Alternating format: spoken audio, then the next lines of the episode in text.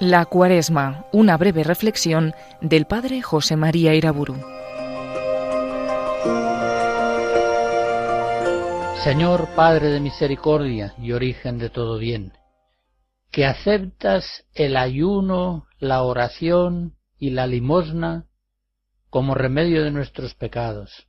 Mira con amor a tu pueblo penitente y restaura con tu misericordia a los que estamos hundidos bajo el peso de las culpas. La tríada oración, ayuno y limosna se nos muestra en esta oración como el camino privilegiado para la conversión cuaresmal. Pero esta tríada sagrada tiene un valor absoluto a lo largo de toda la vida cristiana. En Cuaresma debemos intensificar estos tres ejercicios de la espiritualidad evangélica, pero en todo tiempo hemos de vivirlos. Nuestro Señor Jesucristo, no por casualidad, en el Sermón del Monte, que es como el corazón de su Evangelio, enseña a todos sus discípulos cómo hay que orar cómo conviene ayunar y cómo se debe hacer limosna.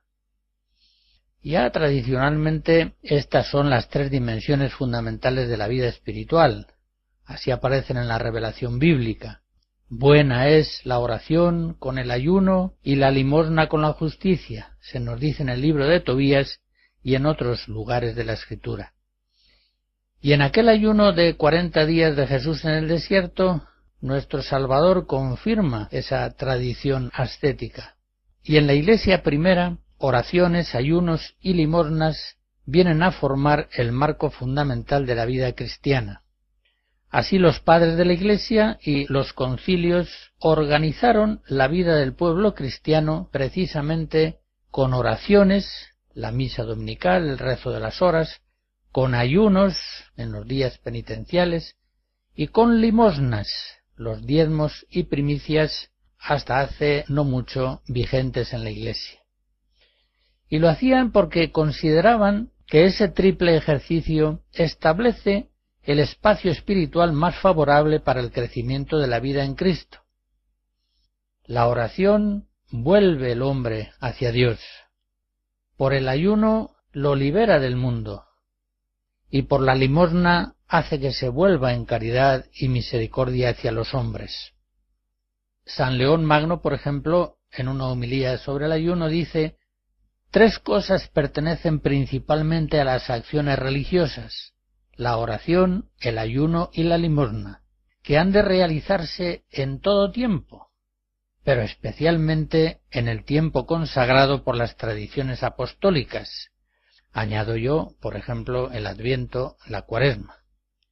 Sigue diciendo San León, pues por la oración se busca la propiciación de Dios, por el ayuno se apaga la concupiscencia de la carne, por las limornas se perdonan los pecados. Esta triple observancia, sigue diciendo San León Magno, sintetiza los afectos de todas las virtudes, nos hace llegar a la imagen y semejanza de Dios, y nos hace inseparables del Espíritu Santo. San Pedro Crisólogo, del siglo V, decía, tres son hermanos, tres, las cosas por las cuales permanece la fe, subsiste la devoción, persiste la virtud, la oración, el ayuno y la misericordia. Oración, misericordia y ayuno, sigue diciendo San Pedro Crisólogo, son tres en uno y se dan vida mutuamente. Efectivamente, oración, ayuno y limosna se posibilitan y se exigen mutuamente. Forman un triángulo perfecto en el que cada lado sostiene los otros dos. Un triángulo sagrado que abre la vida del cristiano a todas sus dimensiones fundamentales. Juan Pablo II al hablar de esta tríada sagrada, lo hace dándole un sentido amplio. En un discurso de 1979 decía oración, limosna y ayuno han de ser comprendidos profundamente. No se trata aquí sólo de prácticas momentáneas, sino de actitudes constantes que imprimen a nuestra conversión a Dios una forma permanente. Vamos a considerar brevemente cada una de estas tres virtudes preciosas evangélicas. En primer lugar, el ayuno es restricción del consumo del mundo. No solamente es privación del mal, es también privación del bien en honor de Dios. Hay que ayunar de comida, de gastos, de viajes, de vestidos, lecturas, noticias, relaciones, televisión, prensa, espectáculos, de todo lo que es ávido consumo del mundo visible, sabiendo moderar con el espíritu de la pobreza evangélica y reducir el consumo de las criaturas.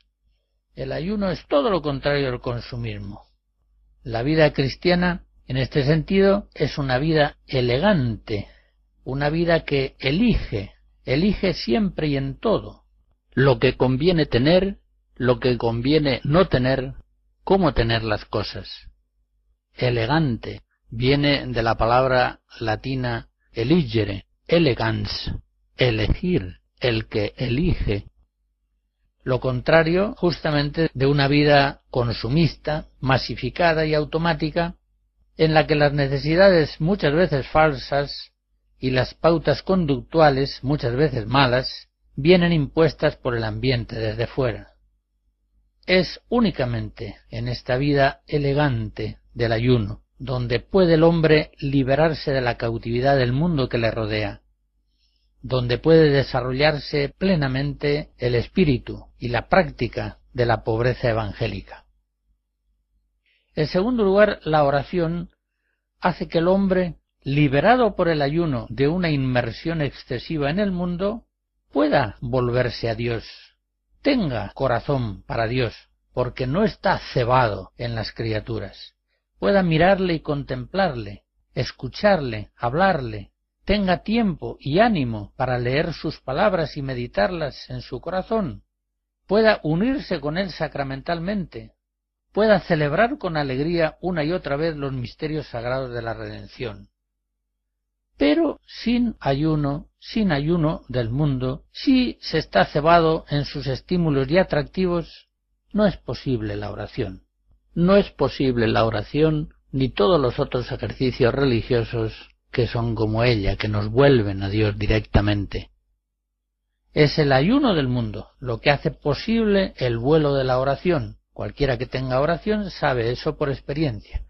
Y a su vez a su vez, sin oración, sin amistad con el Creador, no es psicológica ni moralmente posible reducir el consumo de las criaturas, permanecer libres de la fascinación del mundo visible. Es la oración la que posibilita el ayuno y lo hace fácil. En tercer lugar, finalmente, la limosna hace que el cristiano se vuelva al prójimo, le conozca, le ame, le escuche, le dé su tiempo y su atención, le preste ayuda, consejo, presencia, dinero, casa, compañía, afecto. Pero difícilmente está el hombre disponible para el prójimo si no está libre del mundo por el ayuno y encendido por la oración en el amor de Dios. El cristiano sin oración, cebado en el consumo de criaturas, no está libre ni para Dios en la oración, ni para el hombre por la limosna. Está preso del mundo, está perdido, está muerto. Por eso hay una gran sabiduría espiritual y una síntesis perfecta de una tradición ascética que se prolonga a lo largo de toda la historia de la salvación en esa oración colecta del domingo tercero de Cuaresma que repito ahora, Señor, Padre de misericordia y origen de todo bien, que aceptas el ayuno, la oración y la limosna como remedio de nuestros pecados. Mira con amor a tu pueblo penitente y restaura con tu misericordia a los que estamos hundidos bajo el peso de las culpas. Finaliza en Radio María esta breve reflexión sobre la cuaresma del Padre José María Iraburu.